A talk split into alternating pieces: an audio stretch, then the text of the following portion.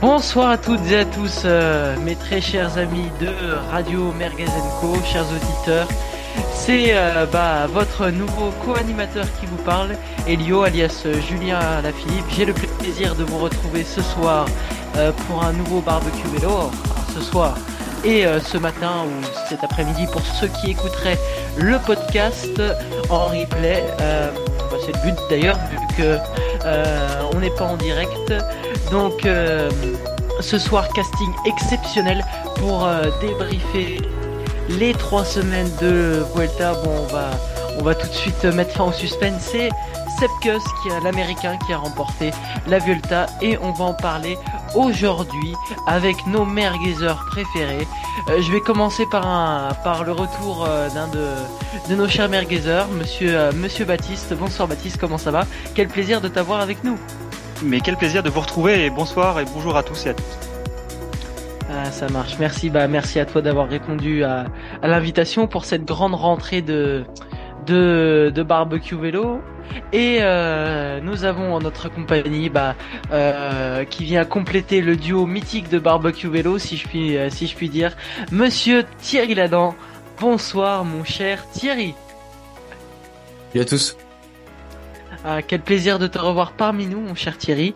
Euh, comment vas-tu et comment as-tu comment as-tu vécu euh, cette belle Vuelta?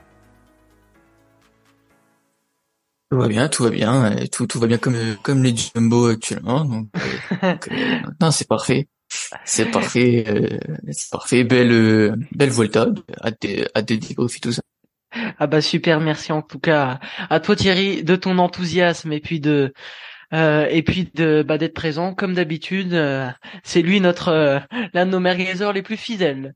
Alors donc aujourd'hui, alors j'ai juste oublié de préciser, Baptiste c'est Charlie 91 bien sûr.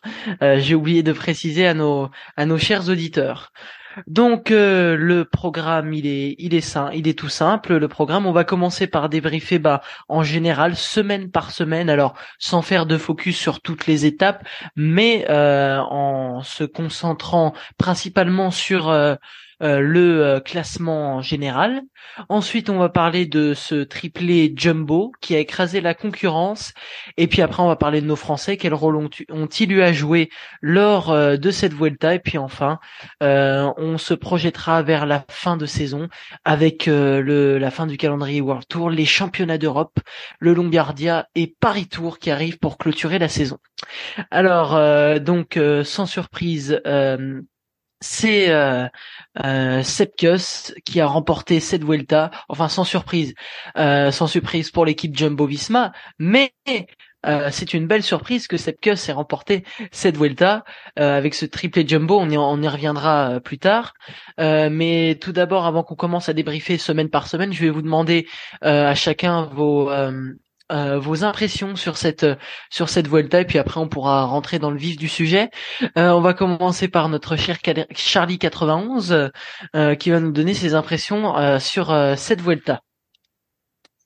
Ce que j'ai bien aimé dans cette Vuelta, c'est finalement la part belle euh, aux échappés, aux coups qui partent euh, de loin et, et finalement pas mal de, de beaux vainqueurs. euh, de, sur chaque semaine, euh, il y a des, des coureurs qui se sont révélés, des coureurs qui ont confirmé et d'autres euh, voilà, qui sont un peu revenus euh, de, de, de, de loin, on va dire de nulle part, ou qui ont fait des saisons un peu en dents de scie.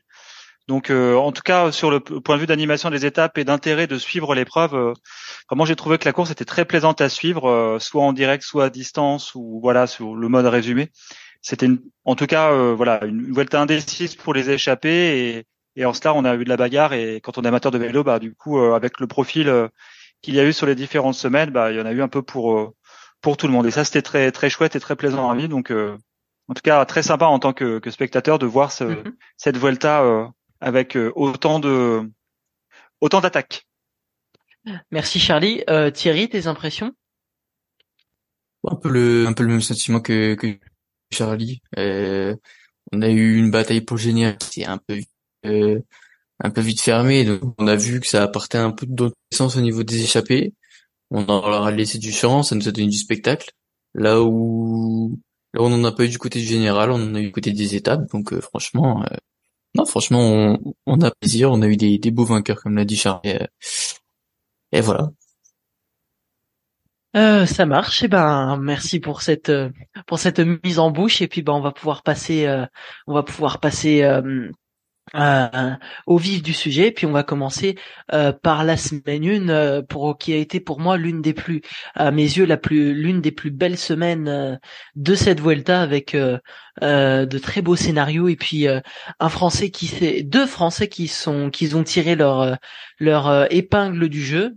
Euh, donc on va commencer par euh, bah, par la première étape qui s'est lancée à Barcelone et qui revenait à Barcelone contre la montre par équipe. Alors euh, c'est très rare, hein, c'est à noter qu'il y a de il y a de moins en moins de contre la montre par équipe dans les grands tours. Et puis là, bah, c'est l'équipe DSM un peu à la surprise générale qui est allé chercher la victoire d'étape et puis le premier maillot rouge est accordé à Lorenzo Milesi euh, mon cher Thierry, qu'est-ce que tu en as pensé? Bah déjà de ce contre-la-montre par équipe, car il est, important pour moi qu'on fasse un petit, euh, focus sur cet, euh, exercice qui est de moins en moins pratiqué, et surtout qu'il a tout de suite,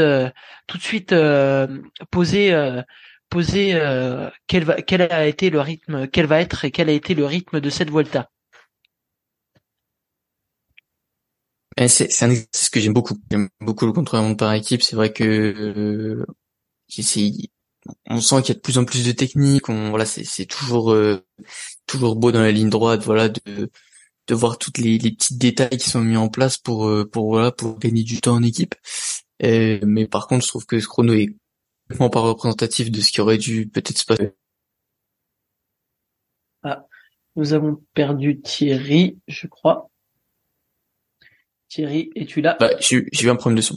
C'est pas grave, c'est les aléas du direct, on va dire. Vas-y Thierry, continue. Mais donc ouais, déjà je trouve que le, le chrono était peut-être déjà un peu court pour chrono euh, par équipe euh, mhm. et technique, très technique.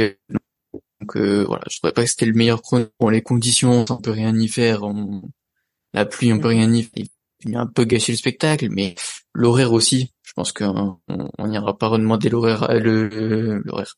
On n'ira pas demander l'avis de, de Remco euh, sur l'horaire à laquelle la Quickstep est passée. Mais euh, voilà, je pense que je pense qu'il en a, il en a déjà dit beaucoup et voilà, c'est vrai que c'était complètement bête de partir la couleur aussi tard et voilà de pas avoir une une égalité entre les, tous les une équité entre tous les toutes les mhm. équipes. Euh, Charlie, euh, qu'est-ce que tu en as pensé, toi, de, ce contre-la-montre avant de passer à la suite? Ah, C'est, enfin, cher Thierry a bien résumé les choses. En fait, euh, la Vuelta avait volonté de, d'avoir un coucher de soleil, en tout cas une lumière semblable à celle de l'arrivée du Tour. Malheureusement, les conditions est peut-être peut-être attendues glissantes et finalement les dernières équipes ont, ont été très désavantagées, même si le Movistar et et, la Soudal qui est arrivée carrément dans la pénombre, on, on sont loin d'avoir démérité. Mais en cela, il y a eu un petit coup tactique, je pense, de DSM qui peut-être ayant vu les conditions euh, sont passés dans les premières équipes et dans le sec, et ce qui leur a permis en fait euh, vraiment par surprise de, de remporter ce chrono. effectivement, ils n'étaient pas du tout attendus pour euh, pour le maillot rouge dès le, dès le début. Non. Mais euh, ouais, c'était un premier signal d'alarme sur l'organisation effectivement dès les premiers jours où on a vu que ça partait pas très bien et cette première semaine a été un petit peu chaotique. Euh, à bien à bien des égards. Mais euh, c'était en tout cas sympa de voir un, un autre, enfin Milesi, donc en italien, euh, maillot rouge, un peu surprise. Voilà, bah ça fait partie du sport. là, ça a été en la faveur d'outsider et, du coup, c'était pas plus mal pour pour mettre un peu de piquant ce début de course. Mhm. Et oui, donc et puis belle belle récompense hein, pour cette équipe DSM. On en parlera un peu plus tard euh, de, de l'équipe DSM, mais euh, c'est une belle récompense pour cette équipe qui repart avec deux victoires d'étape quand même de ce euh, de cette Vuelta. Donc ensuite une étape un peu plus chantier, on va aussi s'attarder dessus car elle a elle nous a donné une belle révélation. étape entre Mataro et Barcelone avec la victoire de Andreas Kron, inattendu mais belle surprise, belle révélation. Euh, le maillot le maillot le maillot rouge. Je reviens à, l'issue de cette étape à Andrea Piccolo.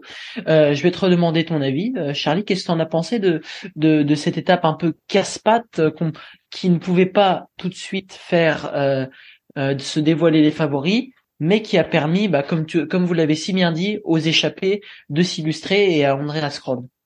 Ouais, c'est difficile pour la DSM de, de contrôler l'épreuve c'est plutôt une équipe, euh, certes, il y a beaucoup d'équipes qui avaient avec des jeunes coureurs et peut-être ils étaient moins homogènes pour contrôler la course. Du coup, ça a laissé des opportunités euh, aux attaquants. D'ailleurs, on trouve souvent les mêmes noms pendant toutes ces, ces, semaines de, de, coureurs à l'attaque et les coureurs qui étaient saignants en début de course euh, ont pu s'illustrer. C'était le cas pour pour Krohn de, la Lotto Destiny. Lotto Destiny. Et euh, je crois que c'est aussi une étape qui a dû, pour lequel le kilométrage a été, dû être arrêté, les chronos arrêtés un peu plus tôt dans la course, oui, en raison voilà de donc ils ont aussi bénéficié un peu de, de cet aléa, en tout cas, de, c'était favorable pour eux qui étaient euh, à l'avant à l'attaque. Donc euh, effectivement une petite surprise, mais euh, bah, c'est quand même bien aussi d'avoir bah, ce type de coureur qui, qui arrive à émerger. Il y a beaucoup d'équipes qui lancent des coureurs sur les grands tours pour leur donner leur chance vraiment de victoire et pas simplement rester dans le peloton. Donc tant mieux pour lui et tant mieux pour le, le, deuxième maillot rouge qui était Piccolo, me semble-t-il. Oui, exactement. Thierry, un petit un petit avis ou ou ça ou ce que dit Charlie euh, résume bien euh... Voilà, ça résume plutôt bien. Euh, Kron qui, qui, est, qui est allé chercher l'étape un, un terrain qui connaît qui connaît qui connaît vraiment vraiment bien euh, sur sur un parcours qui correspondait donc euh, donc voilà et puis euh, bien le panache de, de Piccolo pour euh, tout faire pour aller garder ses maillots rouges enfin mhm. J'ai bien aimé. Je pense que je pense que Piccolo cette deuxième étape, il, euh, il a su euh, prendre sa chance et euh, saisir saisir une occasion d'aller porter le rouge une fois au moins sur cette Vuelta. Ça marche.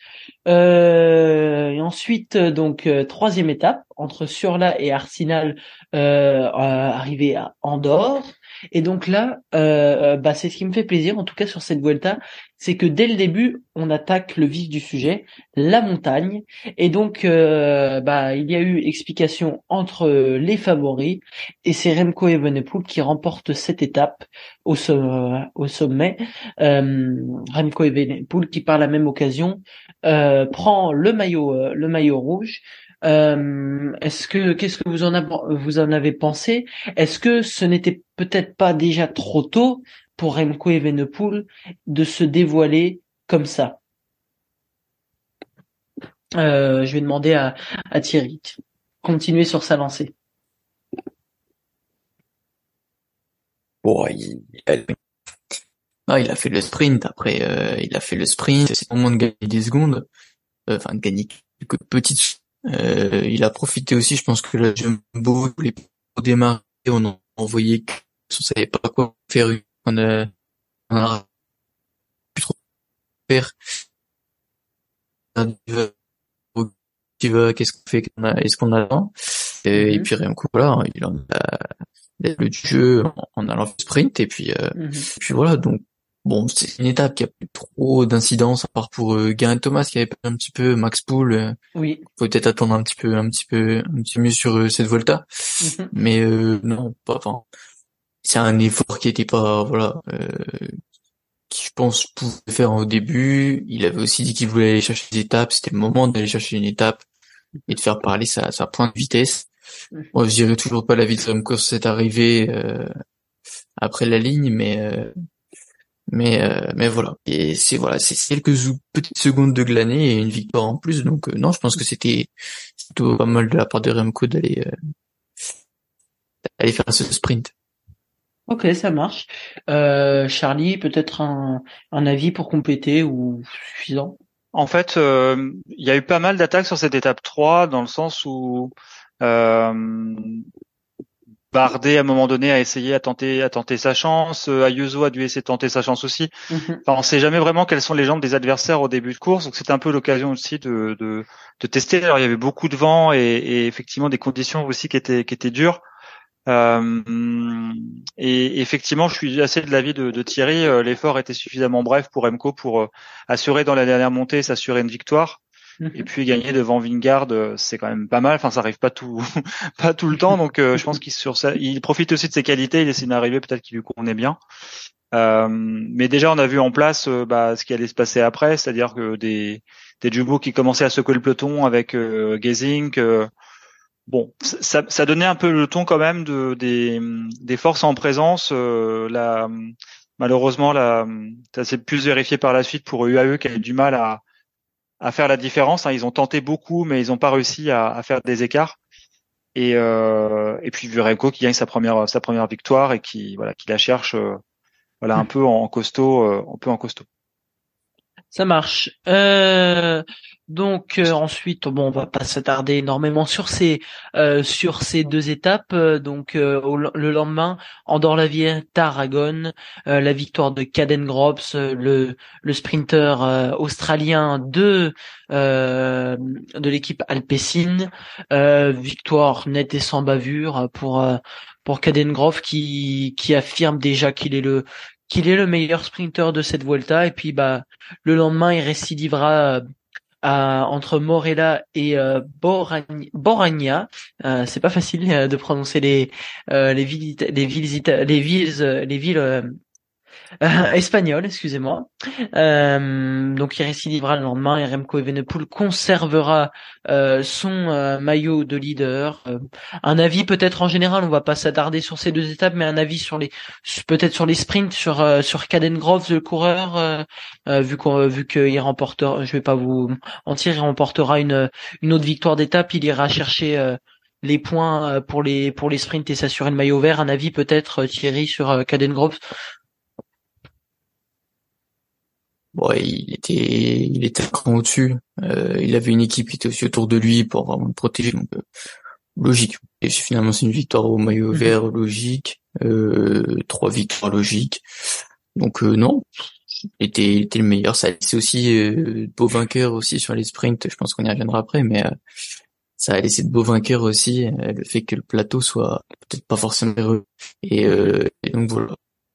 Non, franchement, euh, il a, il avait, il avait son il a.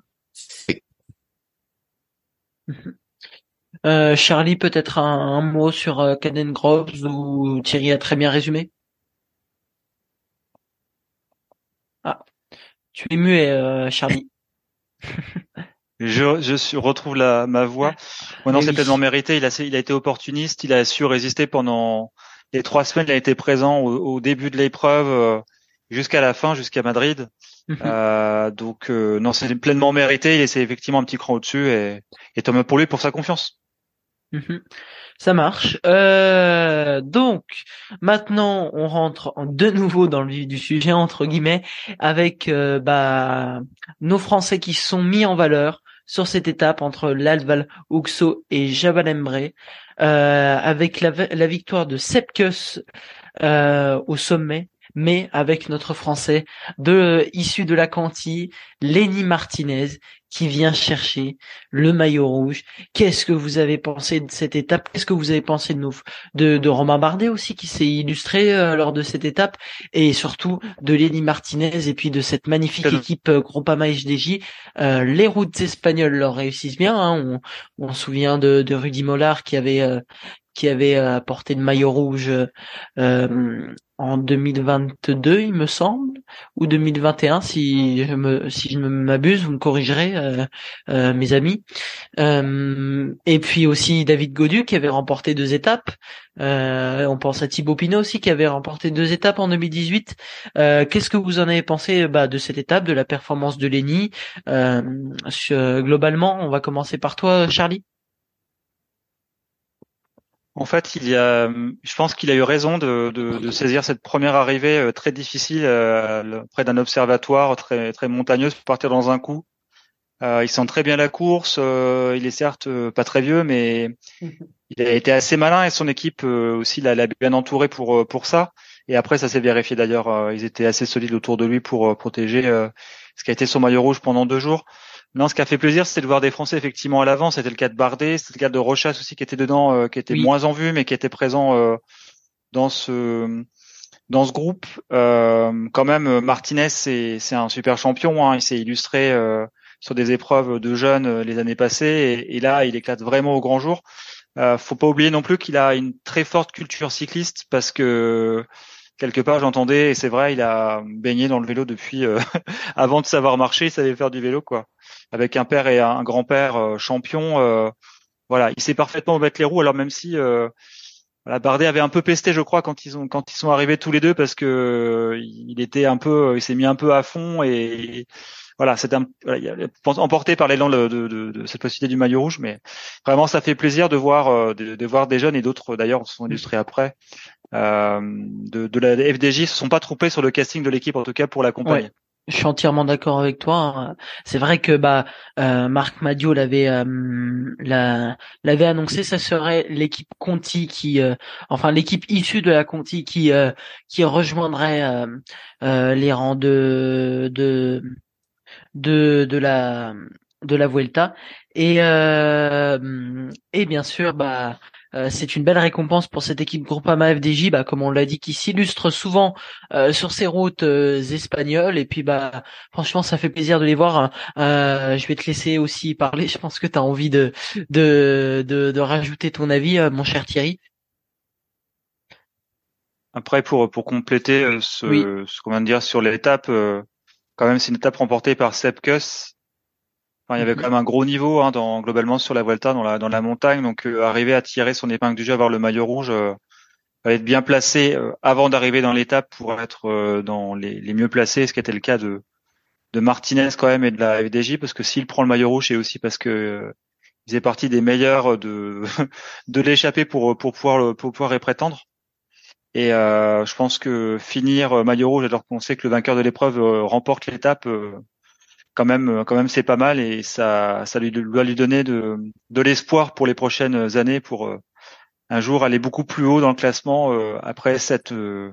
cette belle expérience de leader. Il était triste un peu de quitter le maillot rouge, je crois, quand au bout de deux jours, il a dû le, le laisser parce que il, on a, je pense qu'on y prend vite goût. Oui, euh, bah on va juste on va on va on va on va rajouter euh, sur euh, Lenny Martinez. Alors attention à ne pas à ne pas tomber dans le panneau du euh, futur successeur de de Bernardino comme d'habitude. On avait on, avait on avait bah eu ça pour Romain Bardet, pour Thibaut Pinot, etc. Il faut faire bien attention à ne pas à ne pas tomber dans dans cette dans tout de suite à à placer tous nos espoirs en français il est prometteur, mais il faut lui laisser le temps. Et cette Vuelta, je pense que ça a été pour lui un bon moyen euh, de se développer. Et nous avons euh, et d'apprendre et nous avons retrouvé notre cher Thierry. Euh, rebonsoir Thierry. Le, le compteur, a sauté, donc euh, j'ai j'ai dû j'ai dû retrouver les, les gens pour revenir dans le peloton, mais dans la tout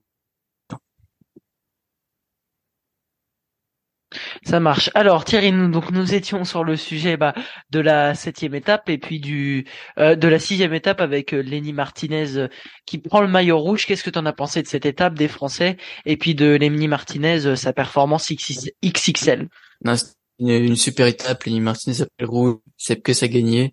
voilà, c'est c'est que j'adore, mais je pense qu'on y reviendra plus tard. Mais mais euh, oui. Martinez a, a pris le, le, maillot rouge. J'ai, euh, ce que j'aime beaucoup autour de cette équipe Groupama FDJ, c'est euh, aussi le projet qui est autour, euh, sans l'ambiance, hein, dans les, dans les six, euh, dans les six, dans les huit coureurs de, de cette Volta, six étaient venus de la Conti. Euh, dont quatre mhm. qui venaient de monter là avec euh, Paleni, Germani et Grégoire. Grégoire. Donc, donc franchement, ouais, on, on sentait qu'ils étaient tous autour de, de Lenny, euh, voilà, vouloir essayer de le, protéger après après cette étape. Et, euh, et pour lui aussi, c'était un objectif euh, qu'il n'avait pas l'habitude. Il disait que que prendre des échappées, c'était pas forcément euh, ce qu'il ce qu'il préférait. Et voilà, là, il s'était forcé. Il savait qu'il y avait le, le maillot rouge peut-être au bout. Et euh, c'est c'est mm. super, super. Ne nous emballons pas trop vite. Oui, euh, voilà. C'est ce qu'on avait, on avait dit avec euh, avec euh, Charlie quand tu quand tu étais en train de remettre la connexion, c'est qu'il faut faire attention à ne pas tomber dans dans tout de suite le successeur de Bernardino. Il y a de l'espoir, c'est on peut on peut compter sur lui dans les années à venir, mais il faut lui laisser le temps. à, moins que vous à moins que vous ayez quelque chose à rajouter. Oui, vas-y, vas-y, vas-y, vas-y, Thierry. Tout bon pour moi. Non. Ok, ça marche. Euh, donc, euh, Sepkus, on en reparlera un peu plus tard, mais il monte déjà la couleur en, en remportant euh, cette victoire d'étape. Alors aussi, on va s'attarder sur une étape entre guillemets qui aurait pu être sans intérêt, mais euh, bah, qui nous a souri à nous Français avec la merveilleuse victoire de Geoffrey Soupe, le coureur de la Total Energy, Total Energy euh, qui faisait partie de ces équipes qui n'avaient pas gagné sur les grands tours. Euh, et contrairement à la, la Groupama FDJ, eh bien euh, l'équipe Total Energy vient d'ouvrir son compteur en remportant une étape sur la Vuelta. alors le scénario est assez fou. Euh, Geoffrey Souf euh, était bien placé au moment de au moment du sprint. Euh, Caden il me semble, a été piégé euh, et n'a pas pu participer au sprint. Et donc euh, c'est euh, c'est Geoffrey Soupe qui a sprinté et qui a profité de d'un d'un moment de flottement entre guillemets de panique générale, on va dire, euh, et donc il a été opportuniste et il n'en revenait pas lui-même. Il a gagné une étape de la Vuelta. Euh, je vais laisser, je vais laisser euh, Charlie nous en parler un peu plus de la performance, elle aussi XXL de de Geoffrey Souffle. Vas-y, ah, C'est tellement mérité pour sa carrière. Franchement, euh, s'il y a bien ouais. Cours Valeureux qui qui avait fait les trains à la FDJ pour pour des sprinters et, et voilà, il a, il a il a fait quand même une carrière assez longue. Hein. Il est pro depuis depuis une dizaine d'années. Il a 35 ans, donc c'est un peu l'accomplissement d'une carrière pour lui. Il y a une victoire dans dans un grand tour. Je pense qu'aussi quand on regarde l'arrivée, euh, il a dû parfaitement étudier le profil et les derniers virages parce qu'il le prend vraiment. Euh, d'ailleurs, il le dit d'ailleurs dans l'interview de de d'après course quoi, qu'il avait. Euh, c'était un peu un coup de poker quoi, d'arriver à prendre l'angle suffisamment bien pour pouvoir être en tête. Et à partir du moment où il a, il a, il a pris de l'élan, bah, il a laissé son sprint de très très loin. Et, euh, mhm. et là, ça sourit quoi. Enfin, toutes les, les, quelque part les planètes se sont alignées. Il a réussi à prendre suffisamment d'avance et à gagner avec euh, avec peu, mais ça suffit quoi. Ça suffit pour faire son bonheur. Et franchement, un gars valeureux comme ça, il était il était super content, naturel, euh, vraiment de, de de, de réussir ça. Et je pense que tous les gars dans le peloton qui, qui étaient à sa place, qui étaient un peu les numéros 2 euh, euh, bah aimeraient avoir un jour cette possibilité là quoi. Donc c'était possible sur cette Vuelta. C'est aussi dire aussi qu'il n'y avait pas forcément voilà euh, un leader à emmener pour cette euh, pour cette pour ce sprint là donc il en a, il en a aussi bénéficié ça lui a mhm. laissé une carte et euh, bah, tant mieux tant mieux vraiment pour lui parce que vraiment à 35 ans ça couronne sa carrière et je pense qu'il peut pas vraiment rêver mieux avec avec le bon niveau qu'il a mais voilà il pour viser plus haut ce serait un peu plus difficile. Donc vraiment c'était super beau de le voir de le voir aussi heureux. Ok, ça marche, pas de souci, mon, mon Charlie. Alors, on a encore perdu notre notre Thierry, il va revenir. Euh, donc oui, franchement, c'est beau hein, pour pour Geoffrey Soupe de de remporter une la plus belle victoire de sa carrière, comme tu l'as dit si bien, euh, mon Charlie. il a été dans le train de la Groupama FDJ. Il est, il partait souvent dans les échappées, tout ça sans sans garantie de réussir. C'est un coureur un coureur qu'on appelle baroudeur, Geoffrey Soupe, et puis poisson pilote. Et donc vraiment, oui, c'est c'est l'accomplissement d'une carrière et puis bah euh, Lenny Martinez qui à l'issue de cette étape conserve le euh, le maillot rouge. Et donc maintenant on va passer à la huitième étape euh, entre Denia et euh, avec euh, donc 165 km avec la victoire de Primoz Roglic et Sepkus qui prend le maillot rouge le premier d'une longue série. On en reparlera plus tard. Euh, donc euh, bah je vais je vais te laisser commencer le temps que à moins que Tom soit déjà reconnecté. Mon Tom Thierry est-ce que tu nous entends bon. Ah super. Donc on avait parlé de la victoire de, de Geoffrey Soupe à moins que tu aies quelque chose à redire sur cette victoire. On, on va passer à la huitième étape Thierry. Allez c'est parti. Ok, donc bah je vais te laisser commencer, euh, mon Thierry. Qu'est-ce que t'en as pensé de de cette étape? Beaucoup de favoris euh, ont été piégés lors de cette étape, ont perdu du temps, et puis malheureusement, bah notre euh, notre euh, français Lenny Martinez perd le maillot perd le maillot le maillot rouge. Qu'est-ce que tu en as pensé de cette étape, mon mon cher Thierry?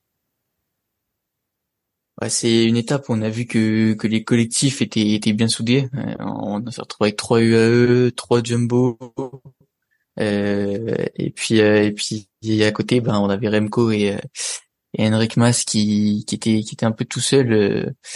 donc donc voilà, on, on a essayé de jouer avec que son point d'appui. Les deux, la Jumbo et les UAE qui ont réussi à, à jouer le surnombre. Euh, ce qui a aussi forcé euh, Evenepoel à, réagir. Et puis derrière, euh, Primoz Roglic qui est venu chercher cette, cette belle victoire au sprint euh, face à Remco Evenepoel. Donc euh, non, une étape qui a qui a qui a pas vraiment fait d'écart, même si entre les on va dire, même si voilà, quelques outsiders ont, ont pu exploser un petit peu sur cette, cette cote qui était, qui était très difficile quand même. Et voilà, un, sprint, un sprint réglé par par Roglic qui était qui était quand même plutôt plutôt fort. Oui, sans surprise, hein, Primoz. Euh, quelque chose à dire, à compléter, mon, Charlie, euh, sur la victoire de Primoz Roglic et puis euh, sur le classement général?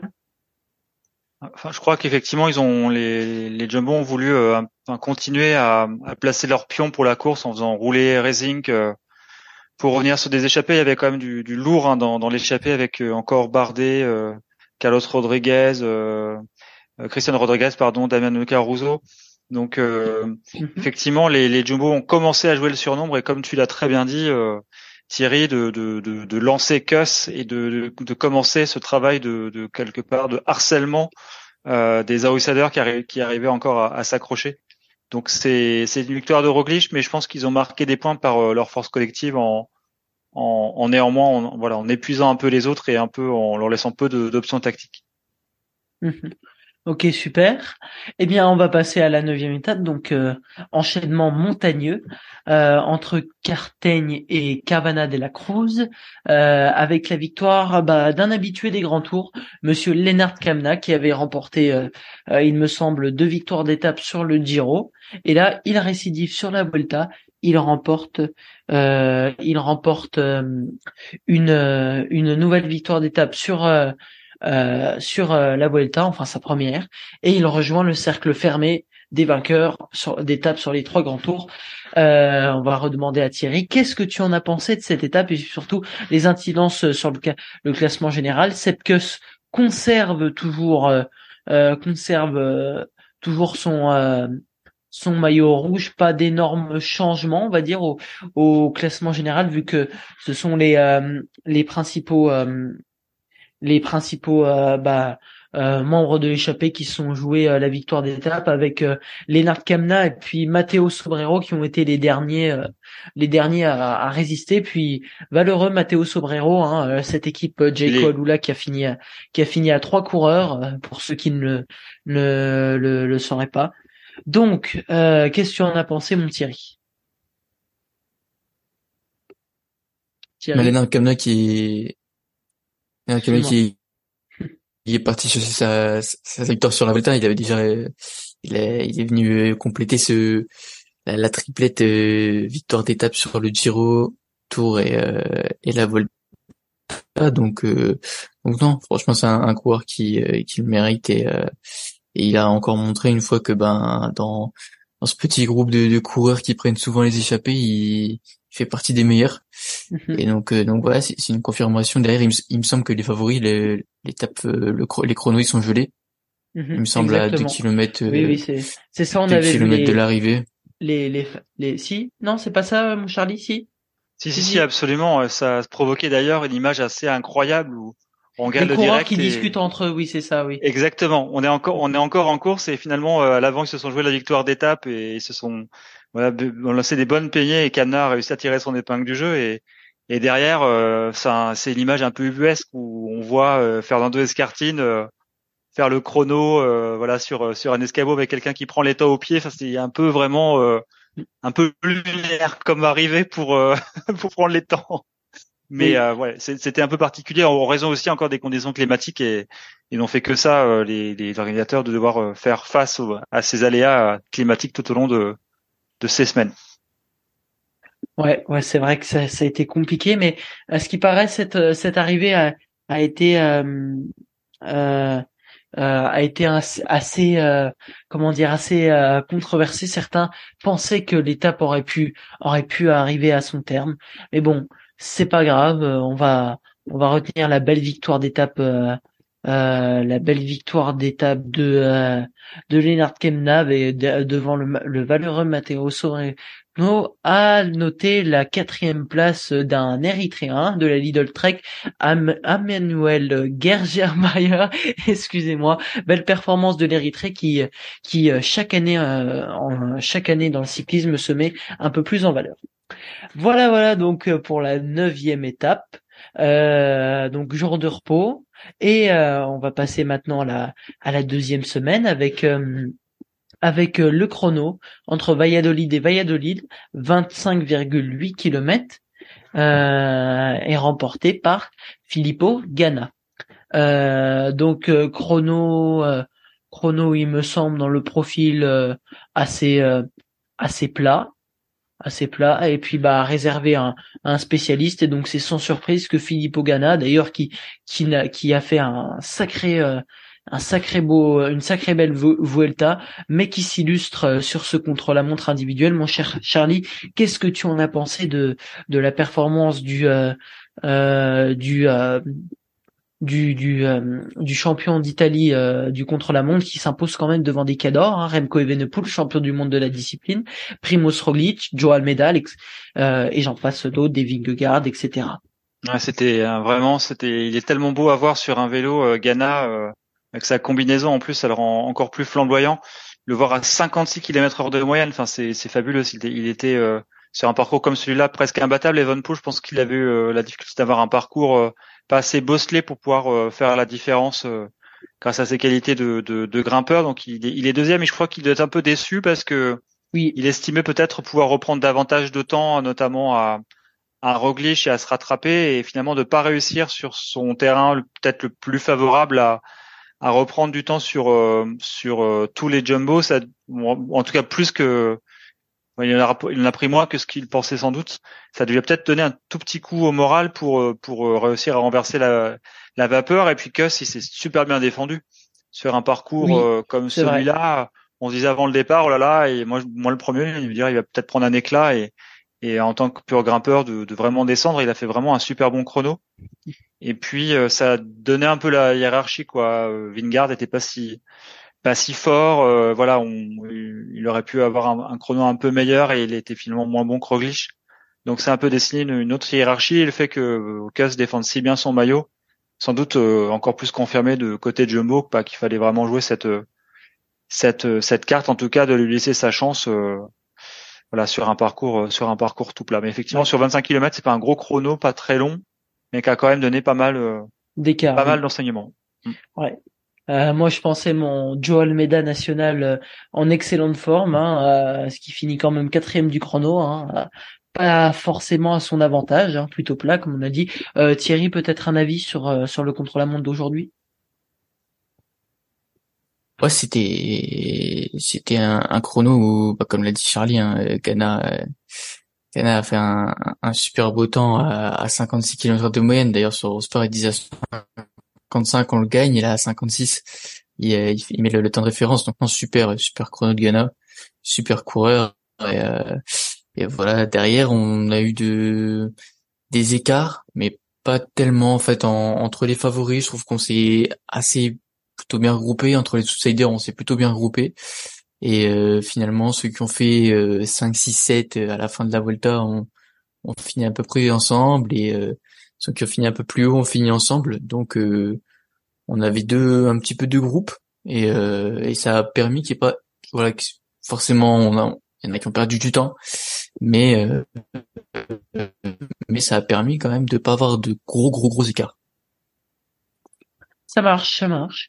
Bon bah écoutez, euh, je pense qu'on a, rien d'autre à dire, si ce n'est euh, mon petit côté portugais qui va ressortir avec euh, aussi la belle place de, Nelson Oliveira qui finit neuvième, hein, toujours bien placé hein, dans les dans les contrôles de la montre. À noter quand même, il finit à, à, 3 secondes de, de Cataneo, une seconde de Marx de Ron Ayuso et puis il finit quand même devant Jonas Vingegaard, toujours bien placé Nelson Oliveira. Euh, ensuite, la douzième étape. Euh, euh, non, la onzième étape, excusez-moi, j'allais brûler bah, les étapes euh, entre Lerma et Lagune des Noré euh, Urbion avec la victoire de Ressus et Rada. qui s'impose devant Romain Grégoire pour trois petites secondes et devant Andreas Krohn. Qu'est-ce que vous en avez pensé de de cette étape. Euh, euh, encore une fois laissé au échappés. D'ailleurs, euh, sur cette Volta, on a pu souvent voir les échappés se mettre se mettre en évidence. mon cher Charlie, qu'est-ce que tu en as pensé de cette étape et puis de la performance de Romain Grégoire Encore une fois, la Conti se met en valeur. Alors c'est dommage, l'équipe de Marc Madio cette année ne ressortira pas avec de victoires sur les grands tours, mais euh, c'est sympa de, les voir, et même nos Français. Il y a Rudy Mollard qui finit septième, Nicolas Prudhomme, Dorian Godon. Qu'est-ce que t'en as pensé, mon Charlie? Je trouve que c'était une belle étape parce que ça a été un peu euh, pour certains. Euh, enfin, j'ai vu Garen Thomas attaquer, Garen Thomas dans un coup pour pour essayer de se rattraper de son chrono manqué de la veille. Et puis il y a eu une belle bataille. Et je pense que Grégoire, ils sont très bien à la course. Il arrive avec un été qui a été très bon. Il a remporté des épreuves. Il arrive avec de la confiance. Il est certes jeune aussi, hein, comme Martinez, mais il vient vraiment, c'est un des coureurs français qui a le plus scoré. Et mhm. donc, euh, il était un peu, à la fois, à la fois satisfait et un peu, euh, voilà, un peu vert de pas avoir réussi à, à choper la victoire ce jour-là. Bah, c'est un coureur d'expérience qui gagne. C'était le cas dans la Vuelta. Il y en a eu d'autres après lui, après Herada, euh, qui en Espagne pour lui, c'est, la consécration de remporter une victoire, une nouvelle victoire euh, de, de, prestige à cet endroit. Donc, donc très bien. C'est même s'ils n'ont pas de victoire, bah, Grégoire, je pense que peut vraiment être un chasseur d'élite euh, de pour euh, niveau World Tour pour euh, les épreuves dans les années futures parce que réussir ça c'est pas la portée de, de, de n'importe qui. Il y avait quand même du, du costaud autour de lui et, et, à la pédale il peut vraiment vraiment jouer la gagne quoi. Donc c'est ça qui est positif mhm. dans son cas même s'il n'y a pas eu le, le bouquet il y a l'intention et le caractère. Ouais. Euh, Thierry peut-être quelque chose à rajouter ou on passe à la suite? Ah non, euh, d'accord avec euh, ce qu'a dit Charlie. Et puis j'aime aussi la mentalité. Quand il il, il gagne pas à Montjuic, il dit je suis déçu, je suis déçu. Alors que voilà, il est sa deuxième étape sur un grand tour. Euh, enfin, lui qui attaque, il est il est dans le coup. Enfin, c'est aussi la mentalité. Et puis et puis moi je pense on, en reparlera tout à l'heure. Mais au-delà de Réseau Serrada, c'est ça vient aussi confirmer une belle saison Cofidis qui qui va chercher des, des, victoires au retour sur les sur les grands tours et Résus qui avait qui avait déjà euh, gagné l'année dernière en 2022, donc euh, un coureur qui, qui a fait gagner de, de belles à Cofidis. Euh, ça marche, donc on va passer à la douzième étape rapidement, donc remportée par c'est Juan Sebastian Molano, le Colombien de de l'UAE Team Emirates, au, à l'instar de, de de gagner de gagner des étapes en montagne, bah l'équipe Emirates a réussi à gagner une étape au sprint devant euh, Caden Grops, euh, à noter la belle euh, neuvième place de Hugo Page, la belle quatrième place de Rui Oliveira aussi pour l'UAE Team Emirates. C'est lui qui a lancé qui a qui a lancé Sébastien Molano. Belle victoire, logique. Je pense qu'il y a il y a pas grand chose à, rajouter. Il a été le plus fort tout simplement. ensuite, on va passer à moins que vous ayez quelque chose à dire? On peut passer à la treizième étape. Euh, oui, ça marche. Alors, euh, treizième étape, l'arrivée, euh, bah, l'arrivée au col du Tourmalet. Quelle étape chantier? C'était impressionnant. Il y en avait de partout. On a eu des, attaques de partout et puis on va demander à Thierry de, nous en parler un peu plus dans le détail parce que sur notre groupe WhatsApp barbecue vélo, c'est lui qui nous a qui nous en a beaucoup parlé de cette étape euh, du de du. Vas-y, mon, mon Thierry, euh, je te laisse commencer. C'était une étape un peu folle qui a démarré sur euh, sur les chapeaux de roue euh, avec un Remco Evenepoel qui a qui a craqué assez tôt et un rythme un rythme d'enfer où les Jumbo a pris la victoire et aussi je pense enterré toute possible chance de Remco Evenepoel de, de revenir et on, on, a fini par avoir un, un superbe final avec avec ce, ce triplé de la, de la mhm. Jumbo qui alors qui mhm. joue très bien le coup hein. Euh, ils sont ils sont je pense pas si forts que ça parce que derrière ça finit à 30 secondes et ils, ouais. ils mettent pas une minute deux minutes mais c'est le côté tactique où Vingegaard je pense même pas qu'il était le plus fort sur cette étape mais alors derrière ça s'enterre et ça avance plus et, et personne ne veut faire l'effort à Yuzu masse veulent pas rouler pour euh, pour rouler et qu'est-ce que les Jumbo vont aller faire de rouler derrière Vingegaard. Et derrière que ce qui en qui en met une d'ailleurs qui s'arrête qui met un coup de frein parce qu'un spectateur il repart derrière et il fait un sacré trou. Et puis on voit Primoz Roglic débouler derrière avec la caméra fixe sur la ligne d'arrivée. Donc euh, non c'était une étape qui était assez folle. Et euh, avec un un très bon Ayuso euh, qui a qui a montré qui était qui était vraiment la quatrième force de ce plateau derrière les derrière les jumbo. Euh, mon cher Charlie, quelque chose à rajouter sur cette étape euh, euh magnifiquement remportée par euh, Jonas Vingegaard? Peut-être un, un, focus un peu plus euh, sur le, le triplé jumbo, peut-être une mise en bouche avant avant qu'on en parle plus longuement tout à l'heure? Oh, ils ont super bien joué le, le coup sur cette étape. D'ailleurs, c'était tellement beau à voir. D'ailleurs, quand on, c'est vraiment une étape du Tour quelque part transposée au mois de septembre, avec mm. les paysages vraiment mm. Incroyables. Enfin, pour le coup, c'était c'était vraiment superbe. Euh, avec ce départ en côte, la Bardet s'est illustrée au départ. Euh, il y a un coup il a tenté des attaques. exactement des attaques. Euh, on a vu quand même la Bahreïn tenter quelque chose avec Landa pour essayer de mettre la pression dans, dans un col. ils ont tenté avec leurs armes, mais comme tu l'as très bien dit, Thierry, ils gagnent. Certes, ils dominent tactiquement, mais ils gagnent pas avec des énormes écarts. C'est que ils ont vraiment placé leur pion au meilleur moment. Puis encore Racing dans le tour malais, ou Kelderman, je sais plus lequel mène les, deux dans, le col. Euh, pour essorer le peloton et, au final, euh, bah, du coup, placer leurs banderilles les uns, euh, les uns après les autres. Ouais, c'était vraiment tactiquement, ils ont, je pense qu'ils avaient ciblé vraiment cette étape. Que s'ils arrivaient en tête, d'ailleurs, Kuss l'a dit après coup, si le, voilà, après le Tour Malais, euh, s'ils arrivaient à passer cette étape-là, ils, ils craignaient plus rien, mais ils avaient fait presque le plus dur, quoi. Parce qu'ils ont un peu, je pense, écœuré les uns après les autres. Et pour revenir sur sur Evenpool, alors certes, voilà, il a ce coup de de moins bien, mais il n'est pas complètement à la rue. Hein. Il avec son équipe euh, au pied du dernier col, il a, euh, il n'est pas à 25 minutes. Hein. Il lâche vraiment dans le dernier col quand il sait qu'il peut pas revenir et pas jouer la gagne de de de, de l'épreuve finale. Il laisse du temps pour la suite, euh, mais c'est quand même battu quoi. Il a eu un coup de un coup de moins bien. Almeida s'est accroché à limiter les écarts, mais derrière Almeida, il fait un presque un moins beau, moins belle, moins belle fin d'épreuve que que mm. Remco. Ouais. Donc c'était un voilà, Déçu par Almeida, ouais. Un petit peu, un petit peu même si c'est accroché avec ses qualités, on le connaît, il est hyper accrocheur. Enfin, il a jamais rien. Enfin, c'est un coureur donc on sait que il va dès qu'il y a de, encore de l'essence dans le réservoir, il va y aller quoi. Mais euh, vraiment ouais, c'était. Euh, je pense aussi pour Vingard le fait d'avoir euh, son nom au palmarès du Tour Malais, sachant qu'il pouvait peut-être pas briguer la victoire finale, pour lui c'était important, je pense, de mettre son nom en haut de en haut du Tour Malais pour pour le prestige, on va dire. Ouais, c'est vrai que Vingegaard qui remporte le Tour de France et qui qui s'impose en haut du Tour Malais, c'est c'est un beau symbole. Et pour cette Vuelta, moi j'attendais cette étape avec euh, grande impatience. C'est c'est vraiment euh, c'était vraiment exceptionnel. Euh, donc oui, Remco Evenepoel qui qui craque complètement dans cette étape. Alors complètement, j'exagère un peu comme tu lui as dit. Euh, tu tu mon, mon si bien mon Charlie, c'est que il lâche du temps en vue de la suite de de ce euh, de cette Vuelta et franchement c'est c'est beau ce qui nous a fait euh, ce qui ce qui nous a fait euh, Remco sur la suite de cette Vuelta on, on va en parler. Bah, dès le lendemain il a réussi magnifiquement à, à se relever lors de la quatorzième étape. On va en parler. Donc remporté par Remco Evenepoel entre entre euh, Solvert de de Béarn, même si j'ai euh, si j'ai du mal à, à, prononcer les, les, les villes françaises, ça va être compliqué. euh, remporté euh, par Remco Evenepoel euh, devant Romain Bardet qui fait une belle Vuelta.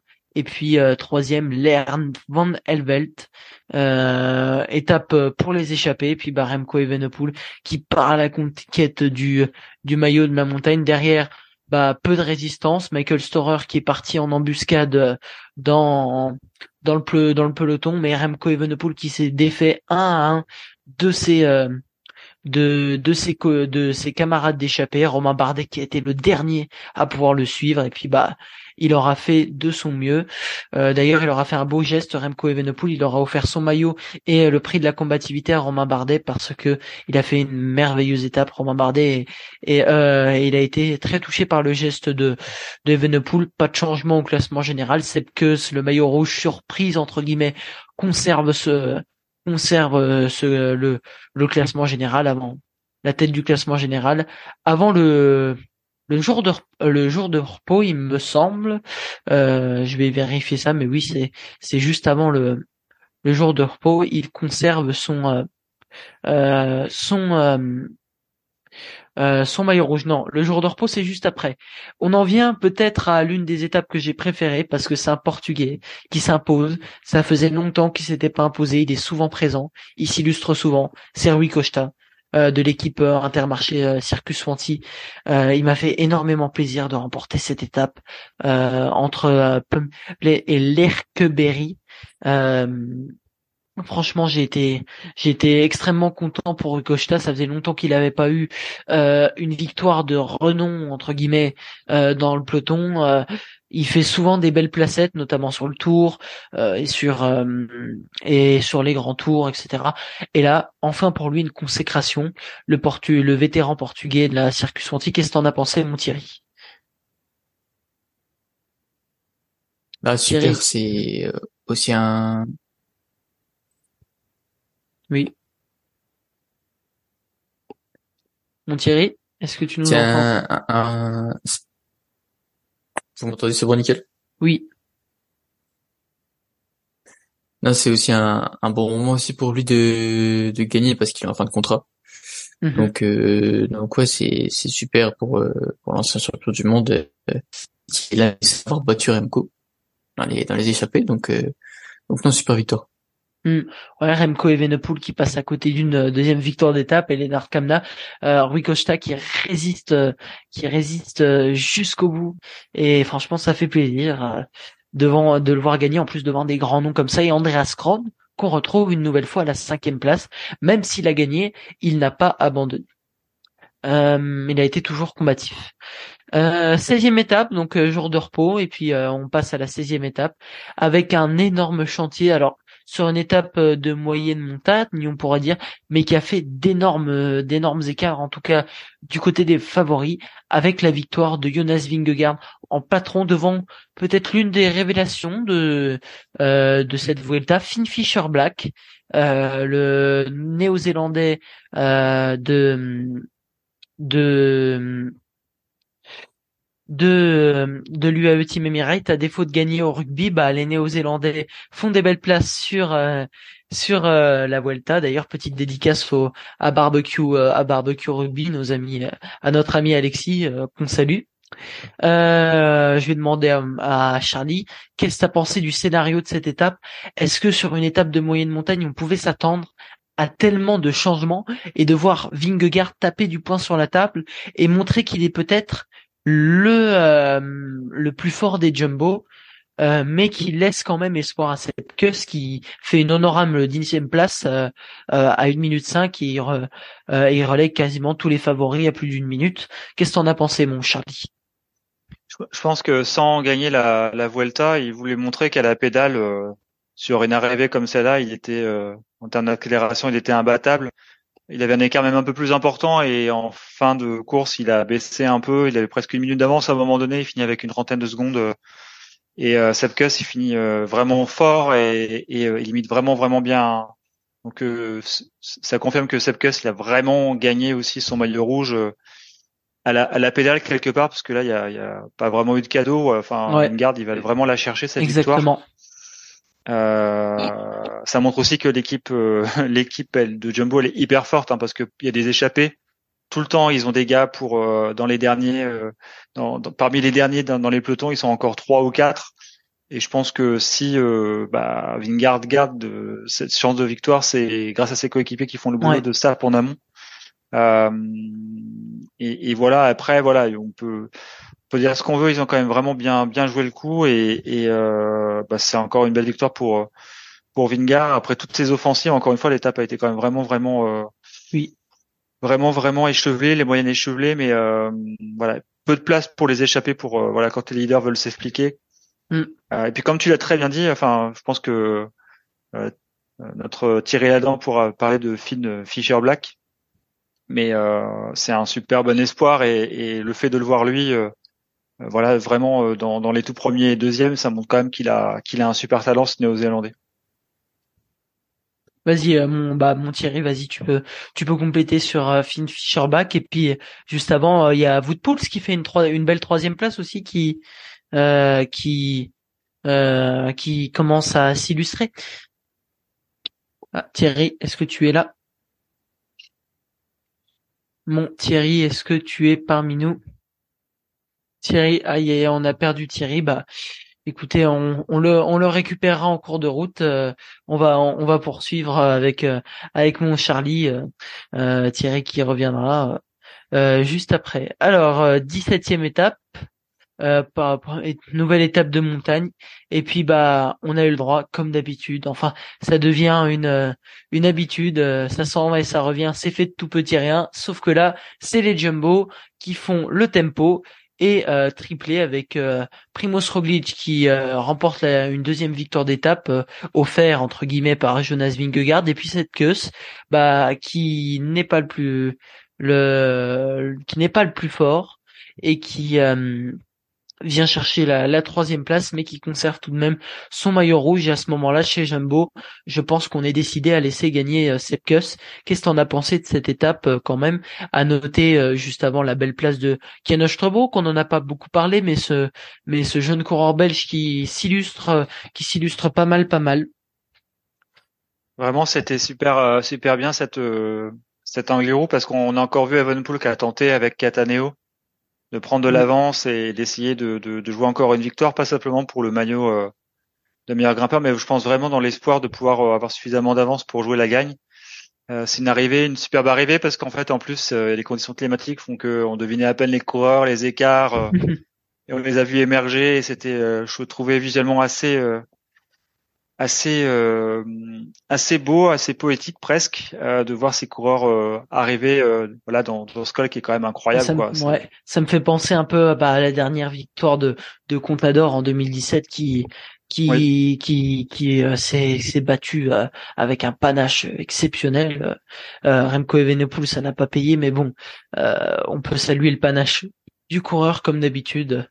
Euh, qui a encore remporté le prix de la combativité d'ailleurs à l'issue de cette, cette étape. Euh, euh, donc je te laisse poursuivre, mon Charlie. Et puis on voit aussi Wout Pouls qui, comme le, la veille finalement sur les forts pourcentages s'illustre, là il était, il semblait virevoltant, il, avait le coup de pédale léger et ça montrait qu'il avait qu'il avait vraiment vraiment de la force et puis voilà, ils, ils, ont fait ce qu'ils ont pu, hein, les Bahreïn avec Landa et Boutrago, mais voilà, ils sont tombés sur, ils sont tombés sur plus fort. Et là, j'ai eu un tout petit peu peur pour Kuss parce que quand même, euh, il a lâché un peu quand Roglic il part. Euh, je pense que là, il y a quand même un peu l'idée de, dire à Vingard et, et Roglic allez pas trop à fond parce que sinon vous allez faire basculer euh, la course. Donc ils ont quand même, je pense, écouté un peu le la raison, la voix de la raison pour pour pas s'envoler et prendre le maillot à enfin, dévêtir Sepkus.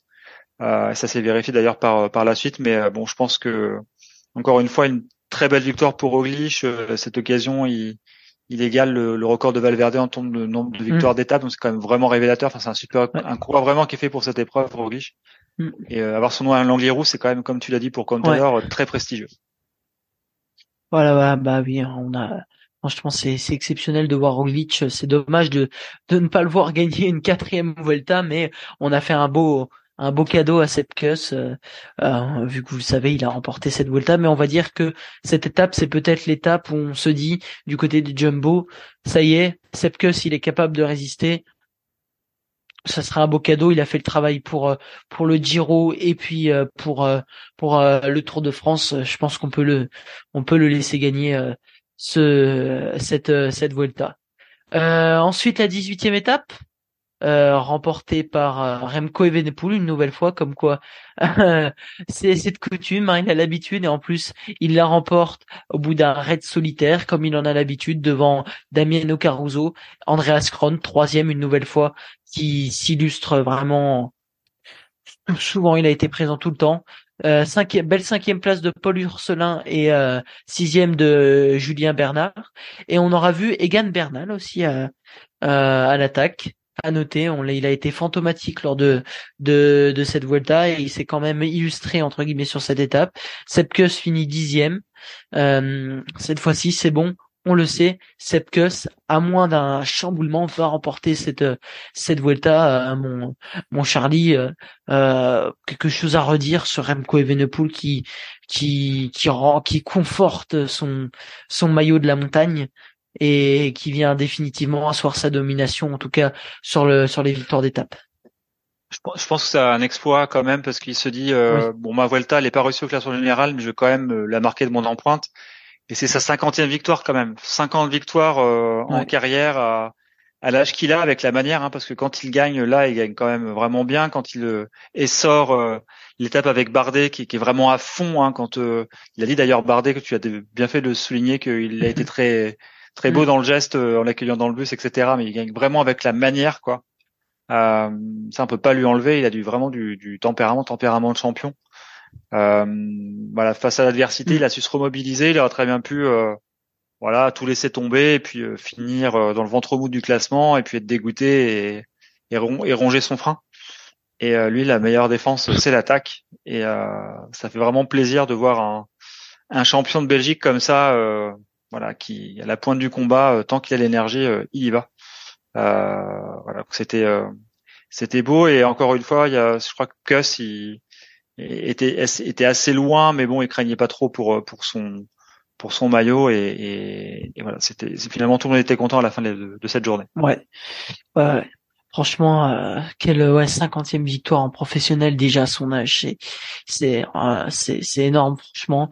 Et puis bah oui, hein, c'est même s'il a pas réussi au classement général, euh, bah au moins il a il a su euh, démontrer qu'il était que c'était un grand champion parce que c'est ça être un champion, c'est se relever et euh, réussir à oublier les désillusions pour remporter des étapes et se relever. Ouais. Ensuite, 19e étape. Euh, 19e étape, il me semble, c'est une étape plate, voilà, une étape de plaine, remportée par Alberto Dainese, qui bah, complète, qui complète une belle saison pour lui, une belle saison pour lui, avec une victoire sur la Vuelta, et une victoire sur le euh, sur le Giro. Euh, franchement, euh, avec d'ailleurs Caden Groff qui est tombé, et puis aussi doublé doublé doublé de la de l'Italie avec Filippo Ganna qui allait faire le le qui est allé faire le sprint et qui bon, en fait qui s'est illustré avec ses talents de de Pistard, euh, Philippe Ogana, on a l'habitude de le voir sur le contre-la-montre, mais aussi sur euh, euh, sur sur les sprints. Bah peut-être qu'on le verra un peu plus, par exemple sur sur un Giro ou même sur un Tour de France. Pourquoi pas jouer les sprints, sachant que les contre-la-montre sont de moins en moins utilisés. Bah Philippe Ogana qui fait une qui fait une une, une, une belle performance. Et puis Alberto Dainese bah, qui, qui remporte franchement cette étape quasiment sans bavure avec un avec euh, bah, la non présence de de Caden Grops. Et puis bah euh, Philippe Ogana pas loin très bien emmené par son équipe mais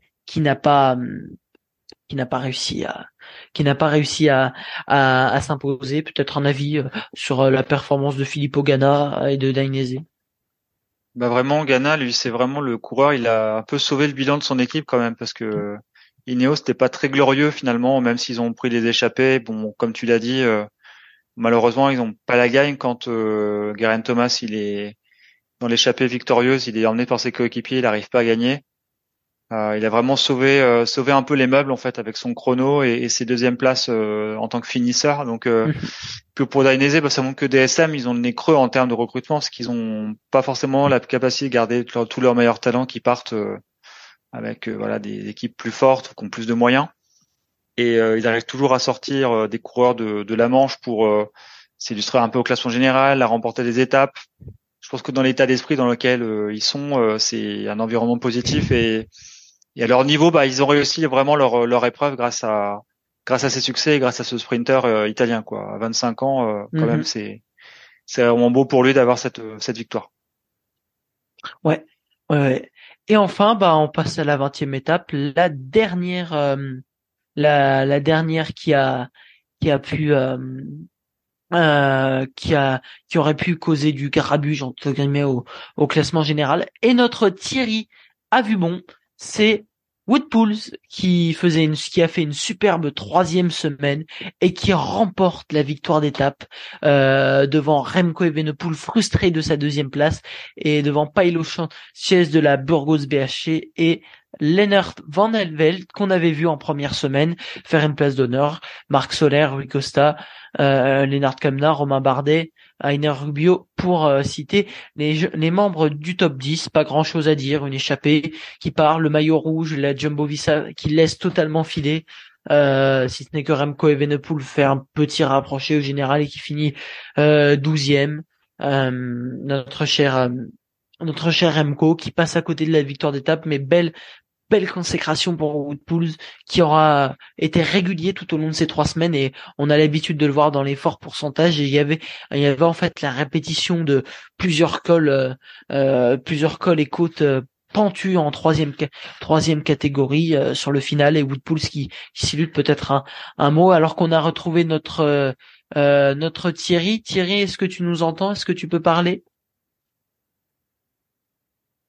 Non, pas encore. Donc on va laisser Charlie, laisser euh, Charlie euh, euh, continuer. Alors sur Pouls, c'est bien, c'est un peu comme pour Costa, hein, c'est des, vraiment des malins. C'est des coureurs qui sentent parfaitement la course. quand ils savent qu'ils n'ont pas la gagne, bah, ils se laissent décrocher d'une échappée.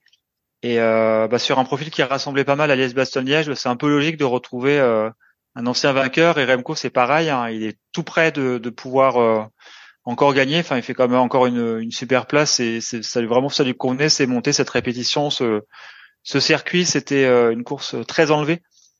Et euh, voilà, c'est un peu le, le, plus malin qui a gagné, un peu comme euh, comme ça a été le cas pour Errada et Costa. Hein. L'expérience mhm. a, a parlé pour pour cette fois.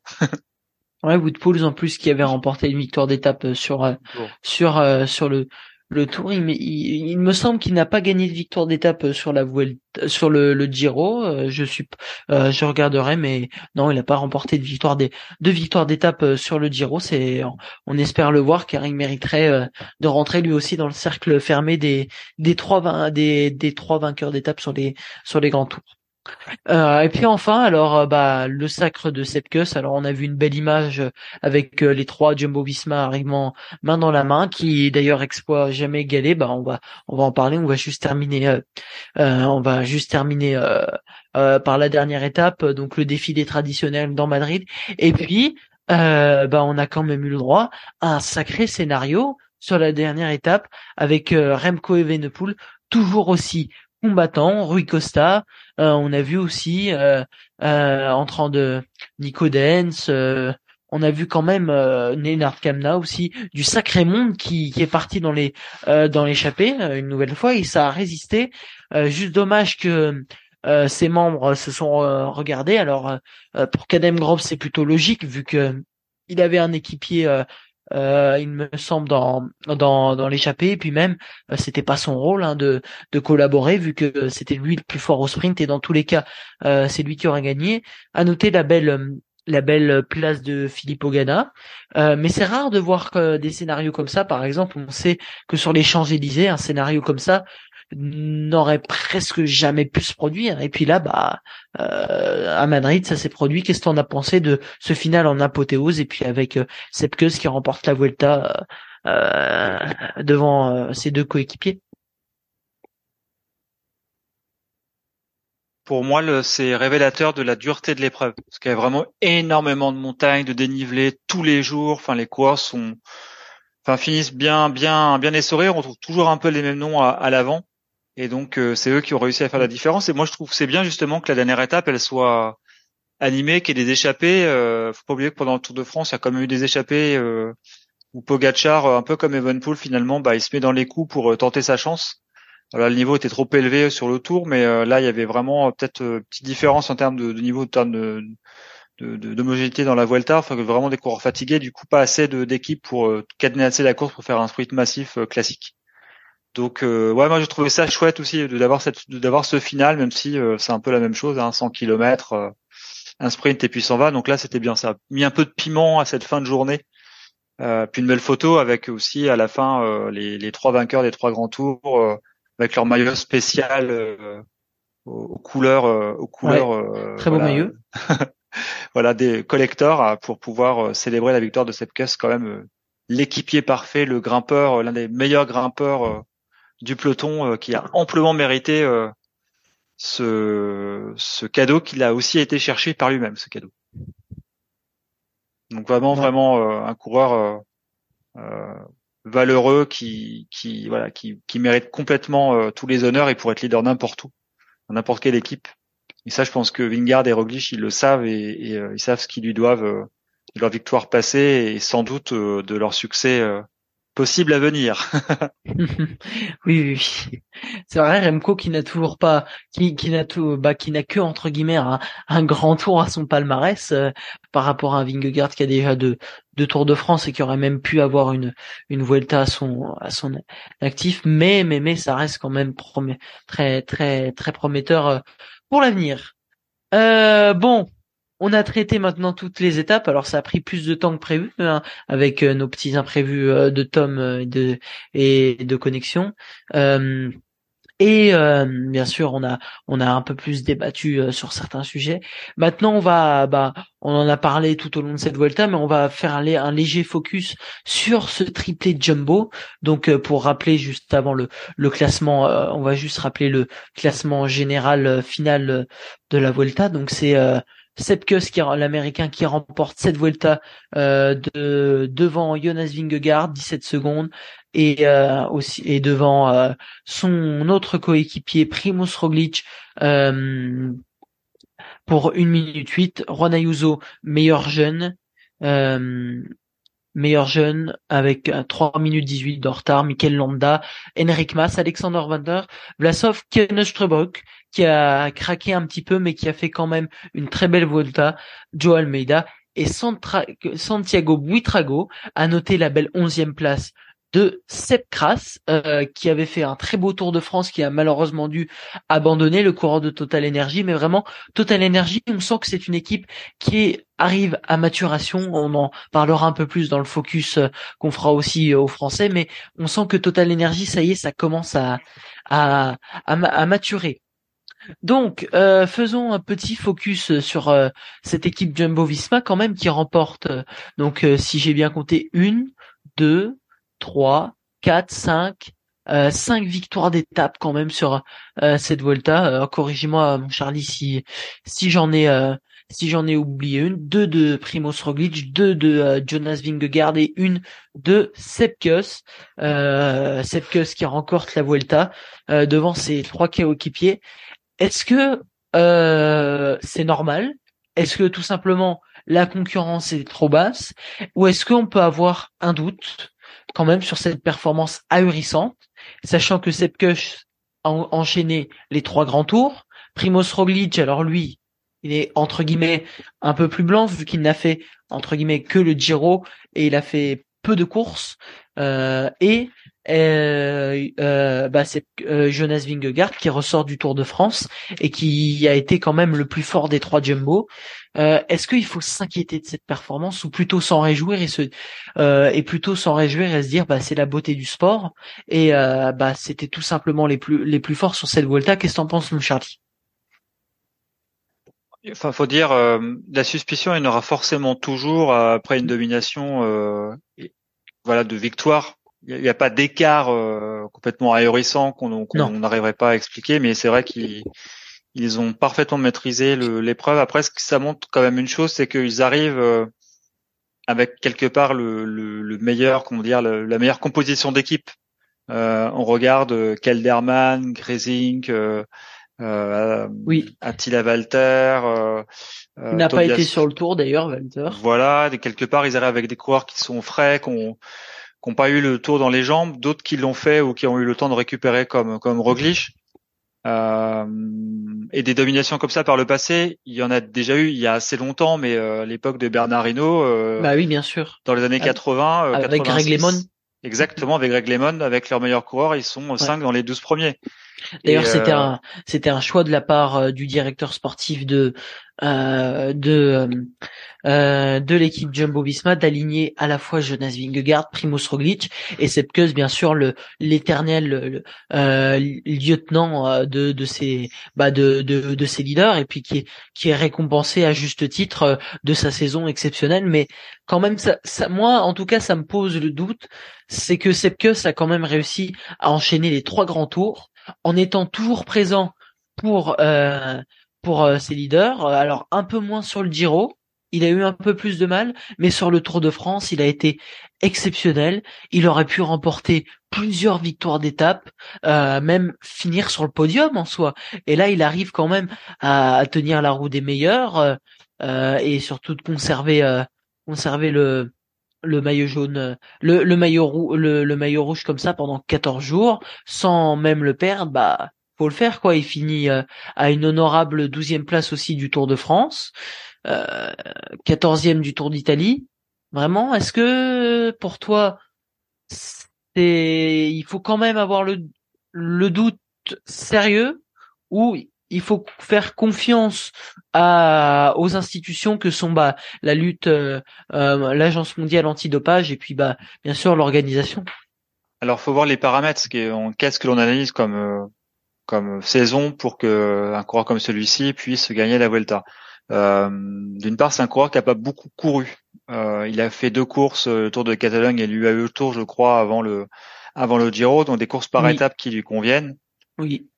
Et après, euh, c'est stage, repos, euh, course, un nouveau stage. Donc, je crois que c'est quelqu'un qui, qui, qui, apprécie sans doute le. C'est un Américain, donc il est en Europe euh, une très grande partie de l'année. Donc, c'est son quelque part, c'est son mode de vie. Il a rien d'autre à faire quelque part que de que de préparer les courses. Il n'avait pas la pression. Donc, il y a des, moments où il y a de dépressurisation. Il n'était pas au taquet euh, tout le temps sur le sur le, Giro. Il a été présent au moment décisif, mais il n'a pas eu la pression d'assumer euh, euh, les responsabilités parce qu'il y avait des leaders qui étaient là. Pareil pour le Tour. Et donc il arrive avec une Vuelta quand même hyper montagneuse. Enfin quelque part c'est la course au toujours plus. Hein, ouais, exactement. Il y a, il y a, quasiment, il y a quasiment pas de de de temps mort entre guillemets sur cette. Exactement. On a, voilà les, on a on a on a que très peu vu les euh, les, euh, les leaders, euh, les leaders, non les, les outsiders s'exprimer. Les sprinters n'ont eu que peu d'occasions, il fallait les saisir. Et puis quand les sprinters ne saisissaient pas l'occasion, c'était ou les leaders du classement général, c'était les les baroudeurs ou les les leaders du classement général qui auraient loupé leur leur leur leur tour et qui tentaient de se rattraper. Ouais, c'est clair. Après, c'est l'explication de la victoire, c'est euh, vraiment les coups tactiques. Hein, le fait le, le, meilleur scénario possible, c'est produit. Hein, C'est-à-dire, ils étaient placés et ils mettent euh, dans l'échappée, qui prend de l'avance, qui prend trois minutes. Après, il y avait vraiment Remco qui a essayé. Hein, euh, et les UAE aussi. Hein, ils ont Ayuso, Almeida, euh, ils ont mm. et et, euh, et Soler, ils ont essayé de secouer le cocotier avec leurs moyens. Les, les Bahreïn aussi. Mais là, ils étaient pris en tenaille, quoi. Ils étaient pris en tenaille. À partir du moment où il y avait un écart, euh, avaient les Jumbo avaient toujours un coup d'avance pour être tranquille, voire presque limite de l'arrogance, je trouve, euh, de la part des, Jumbo, ou quand il y a la course euh, avec les aléas climatiques, ils disent aux autres coureurs, nous on veut stopper, on veut arrêter les temps tout de suite. Donc ils mettent un peu la pression sur les autres à, cause de ça. Donc ça, c'est peut-être ce que je peux mettre à leur, à leur crédit, c'est attention à un peu trop d'excès de confiance. Nous, on est les meilleurs, on est 25% plus forts dans tous les domaines bah, les autres coureurs s'entraînent et voilà, ils ont les meilleurs coureurs, ils ont le meilleur matériel. Et ça mis bout à bout fait que peut-être ils ont les meilleurs résultats. Donc attention quand même un peu à un moment donné l'excès de confiance que je pense que ça va en énerver, en énerver certains. Après, ils avaient vraiment pas de d'adversaire à leur mesure quoi. Remco a fait ce qu'il a pu aussi avec son équipe. Les Ineos mm-hmm. ont quand même été vraiment inexistants. Donc ça explique aussi qu'à un moment donné, ils ont pu gérer la course à leur manière. Mm-hmm. Euh, sans être gêné par un autre bloc aussi costaud quoi. Malheureusement ça c'est un peu la course à l'armement pour vraiment euh, que, que Remco et les autres puissent euh, euh déloger euh, l'équipe. Il faut avoir une équipe aussi forte qu'on a vu un peu d'ailleurs autour avec Pogacar qui a renforcé son équipe, qui avait une équipe plus forte que les années précédentes. voilà, c'est la course à l'armement qui fera qu'ils pourront jouer à 11 égales les, les, voilà, contre Roglic, contre Lingard, à moins que l'un d'eux ne parte et ne veuille vraiment voir le leadership assuré pour faire le tour. Parce que Roglic sur le tour, c'était quand même pas euh, inenvisageable et euh, il a un peu sacrifié ses chances alors qu'il avait un super niveau. Donc c'est ça qui peut un peu casser le, truc, c'est qu'à un moment donné, est-ce qu'ils vont pas vouloir euh, ils sont suffisamment bien payés les uns les autres pour rester dans l'équipe Jumbo? Je pense que c'est ça qui fait la, différence. Il faudra voir si l'année prochaine Jumbo, il y avait une question de changement de, de sponsor. Il y avait, on a entendu des, des bruits comme quoi Jumbo arrêterait. Oui, oui, oui un pays de, des Émirats qui reprendrait la main. Bon, voilà, voilà, il y a ces types de, discours-là, mais je pense qu'effectivement, euh, bah, ils ont écrasé la course euh, à partir du moment où ils ont un peu fait le ménage au début, quoi. Donc c'est avec une startiste pareille, avec deux vainqueurs, vainqueurs du Tour et de la Vuelta, c'était presque injouable pour euh, des super coureurs comme Ayuso, qui a quand même un super talent avec Almeida, qui a, qui a montré au Giro qu'il était qu'il était saignant.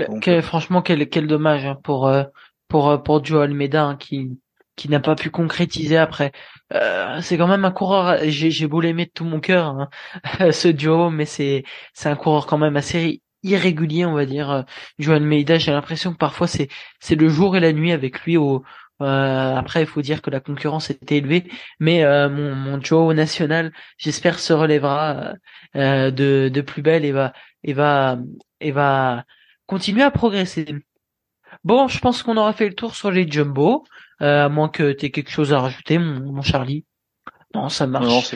Et donc, euh, bah, on va pouvoir passer au focus, euh, un rapide focus sur nos Français qui se sont euh, très bien illustrés, illustrés dans dans cette dans cette Vuelta. donc, on a parlé un peu plus longuement de de Lenny Martinez, mais j'aimerais quand même qu'on fasse un, un, focus sur cette équipe Groupama FDJ. Donc, comme on l'a dit, qui qui a tous les éléments en fait pour réussir, même si elle n'a pas elle n'a pas remporté de victoire d'étape, qui sur l'avenir a tous les éléments pour réussir. Thibaut Pinot a, bah, sera sur le Lombardie, on va en parler juste après, mais euh, Thibaut Pinot euh, a transmis toute son expérience, l'âme de cette équipe Groupama FDJ avec Marc Madio, son pilier qui sera toujours là, le manager, et puis bien sûr euh, bah, euh, tous ces petits jeunes qui arrivent avec David Godu qui sera le nouveau chef de route de cette logiquement de cette équipe. De cette équipe euh, Groupama FDJ qui va se séparer d'ailleurs d'Arnaud Desmar. Donc ça voudra dire un point en moins pour le un poids en moins pour le sprint, sachant qu'il y a des petits nouveaux qui arrivent comme Lewis Aski qu'on a pu qu'on a pu qu'on a pu voir euh, s'illustrer aussi euh, sur cette Volta. donc toi franchement et puis tu me diras ce que t'en penses, mais pour moi c'est que du bon. Hein. Franchement, il y a que du bon de cette équipe Groupama FDJ qui arrive, même s'ils n'ont pas remporté d'étape sur les grands tours, que du bon à, à, venir. Hein. Oui, parce qu'en fait, ça, ça crée euh, quelque part euh, des automatismes.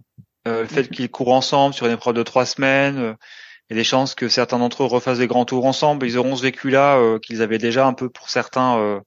ils se connaissent, mais voilà, à ce niveau-là, c'était quelque part un peu la première fois. C'était planifié depuis le début de la saison ils ont réussi à le concrétiser avec des coureurs vraiment en forme, qui ont pu peser sur la course.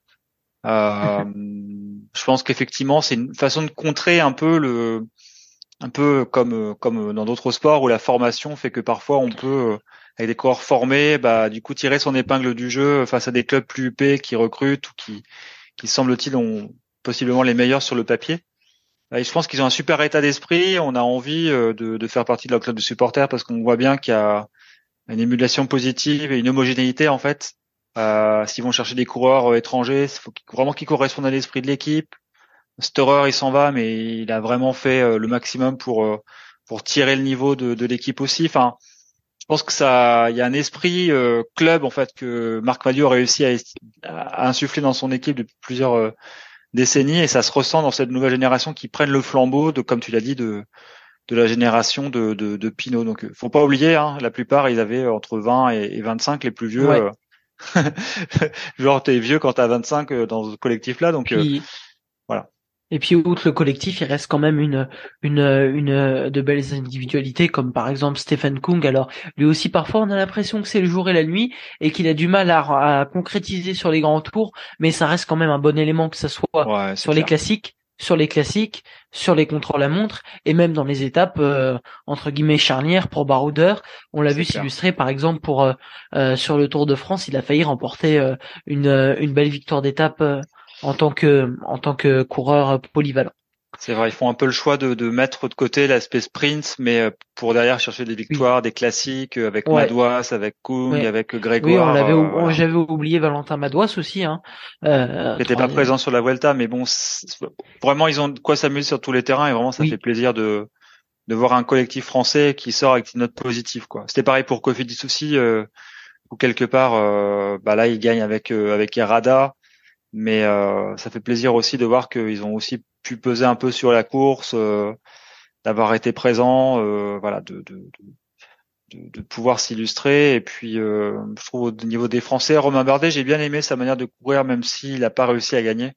Quand il, il s'est fait plaisir en fait. Il... Ouais, voilà, exactement. C'est, il, a, il avait moins l'impression que sur le Tour de France et en fait, euh, bon pour Bardet on s'étale, mais on parle des Français du coup.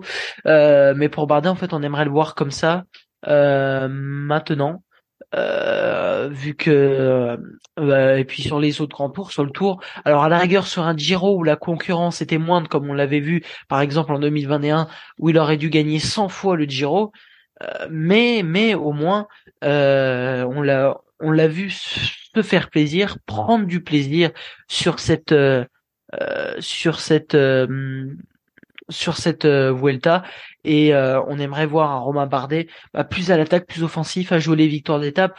On sait bah il lui en manque une sur le sur la Vuelta, il lui en manque une euh, sur le Giro. Pourquoi pas aller chercher les trois grands tours, des classements de la montagne comme il avait pu chercher en 2019 le classement de la montagne sur le Tour de France.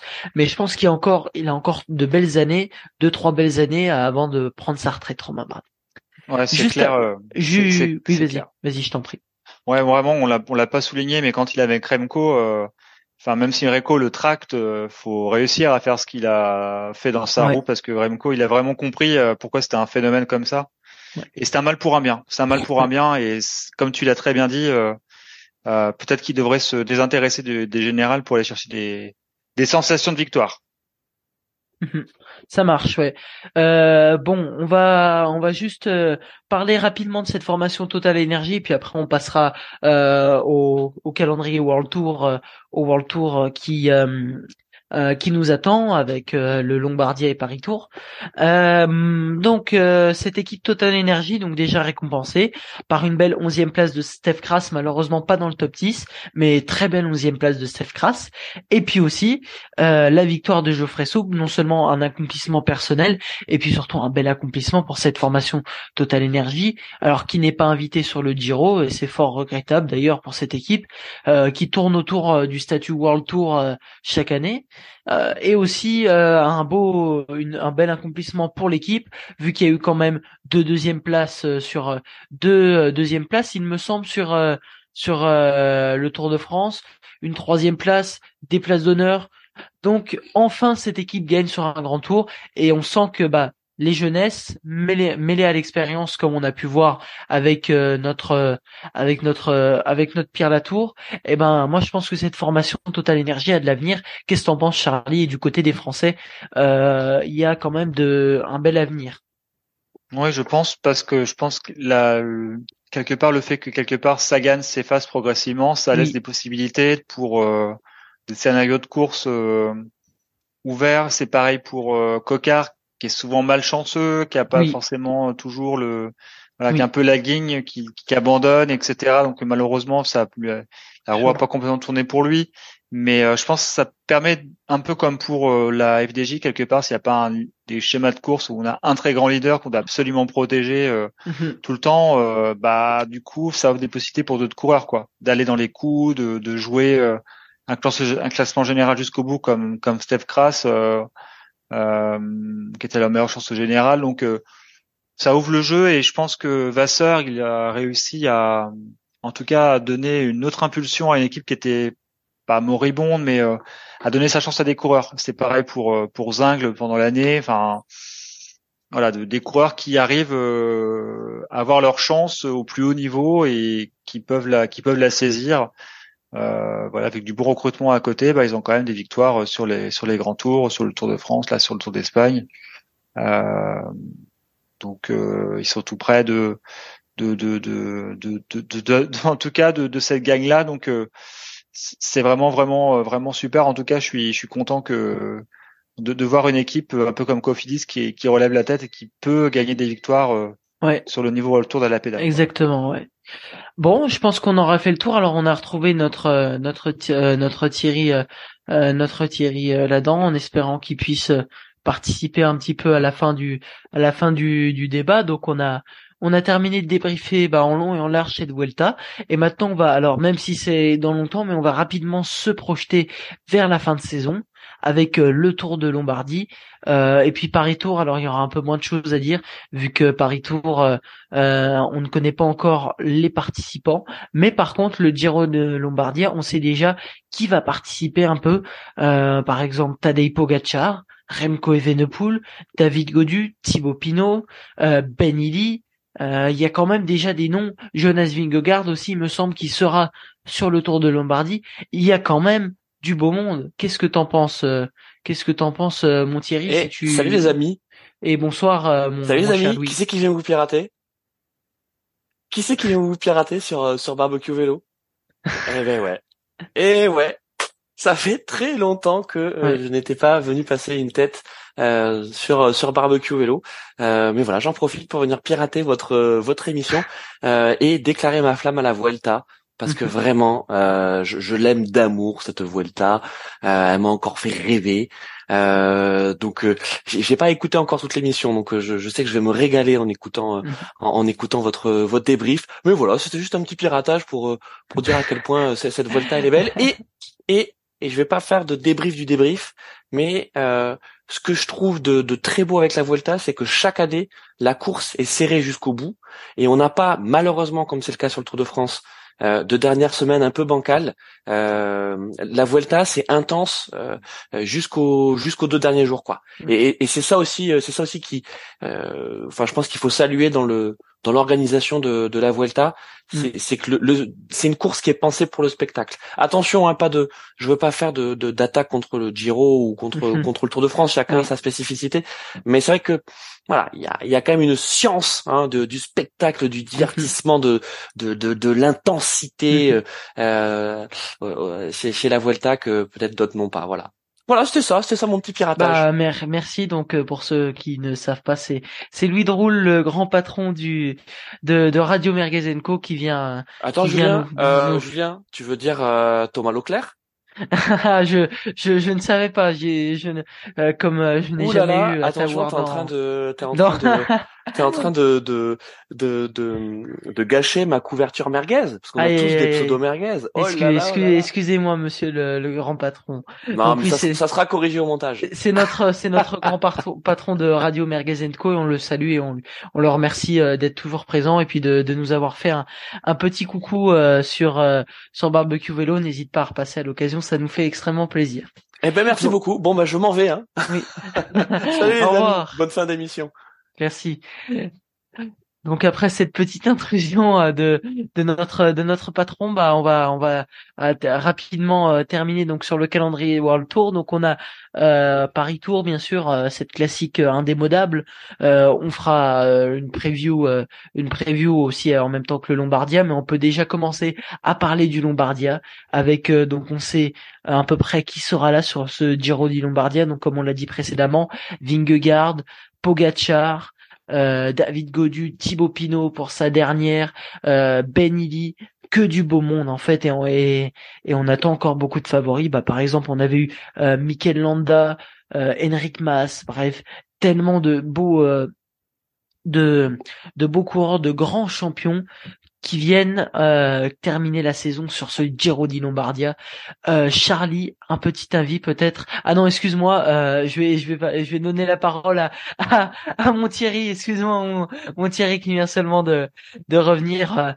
Qu'est-ce que tu penses, bah écoute, de ce Giro di Lombardia qui est si particulier, ce profil très intense avec ces monts à, à franchir qui sont éprouvants, des pourcentages élevés euh, à la mur de, de 8, mais cette fois-ci sur euh, 10 kilomètres. Qu'est-ce qu'est-ce que t'en penses? Est-ce que tu verrais bien, par exemple, un Tadej Pogacar récidiver et terminer la saison en beauté?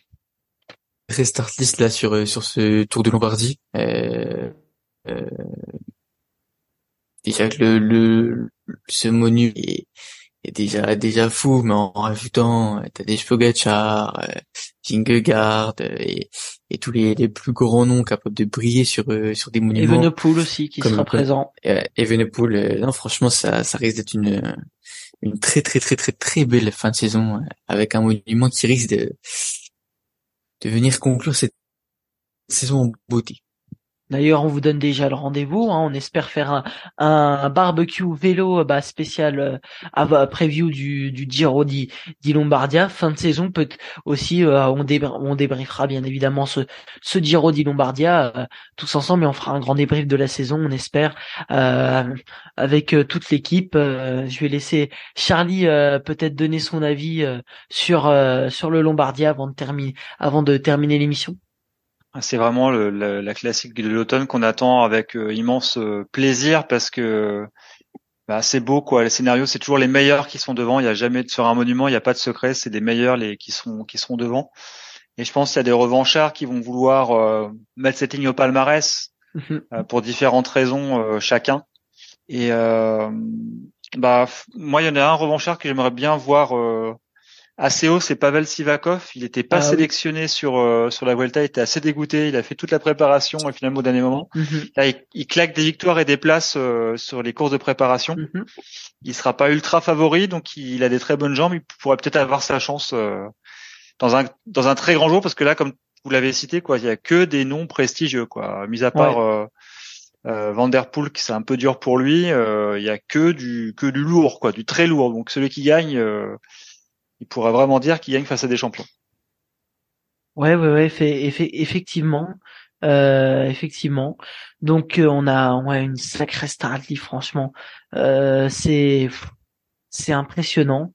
Euh, et puis bah on verra bien, euh, on verra bien ce que ça donne. Et puis aussi euh, du 20 au 24 septembre. Alors j'espère aussi qu'on pourra qu'on pourra se faire une petite euh, un petit podcast pour euh, faire. euh, enfin on va on va le faire maintenant du coup, mais j'espère qu'on pourra débriefer ensemble euh, les championnats d'Europe avec euh, le avec euh, la course Elite Homme le dimanche 24 euh, septembre. On parlera bien évidemment aussi de la course Elite Femme, on, on, on en parlera, Euh, mais euh, la course en ligne individuelle euh, aux Pays-Bas.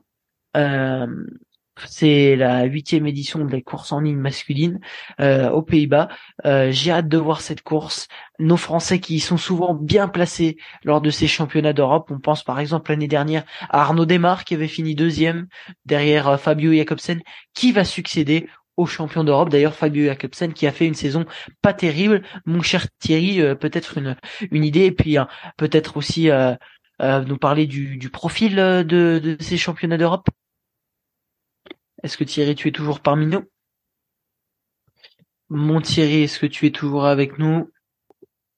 Je crois on a encore pi- on a encore euh, on a encore euh, perdu euh, Thierry, donc euh, euh, je vais demander à je vais demander à à, notre notre cher Charlie de de d'analyser euh, le parcours et puis de bah de nous donner son avis sur euh, sur euh, bah, les éventuels favoris et qui pourrait remporter quelle est l'équipe favorite et qui pourrait succéder à Fabio Jacobsen sachant que c'est un par- parcours assez accidenté avec euh, le col du Varn en en juge de paix il me semble il me semble pour euh, conclure ces championnats d'Europe Euh, 199 km au programme qu'est-ce que tu en penses mon cher Charlie? Je pense qu'il y a un coureur revanchard qui a coché cette case depuis quelque temps, c'est Wout van Aert.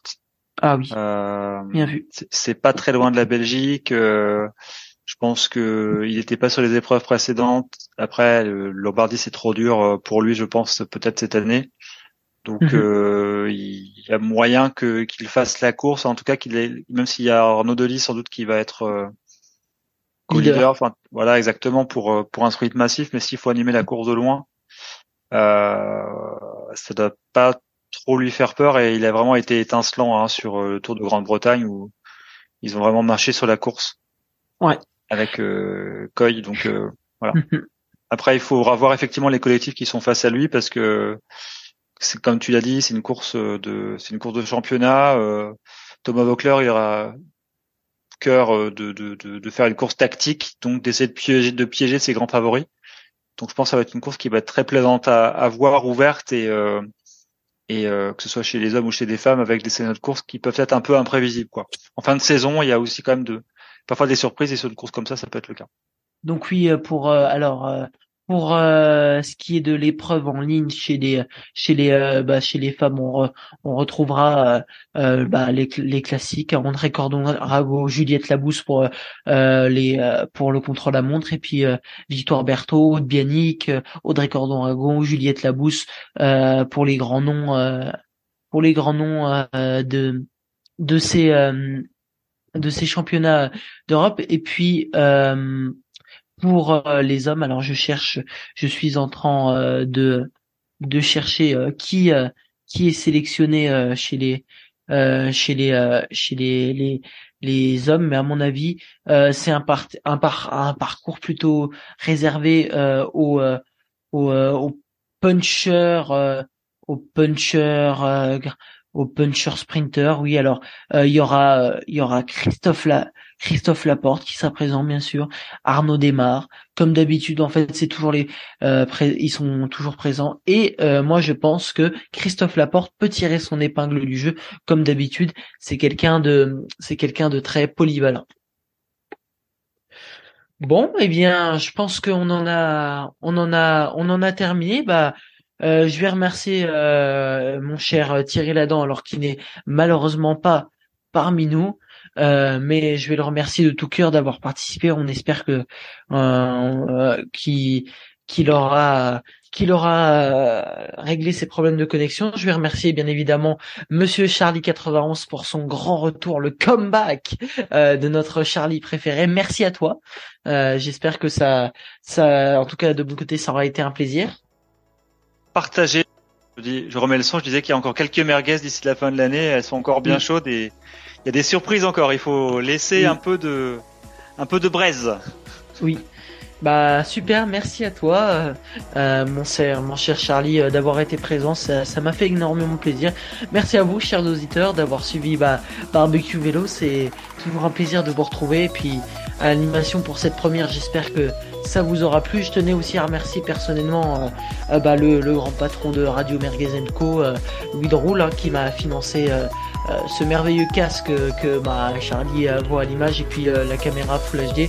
Merci énormément à lui, ça m'aide, ça va aider énormément pour que vous ayez du contenu de qualité sur les podcasts. Et puis je vais remercier aussi mon mon bah, mon collègue et ami euh, Jules Jules alias Rulio le le, le Féno qui qui bah, est le co-animateur avec moi de l'émission Barbecue Vélo. Je tenais à le remercier aussi de, de sa confiance et puis bah, euh, j'ai hâte de continuer à travailler avec vous et j'ai hâte de continuer à faire les podcasts. Je vous remercie à tous d'avoir écouté euh, avec attention euh, ce podcast.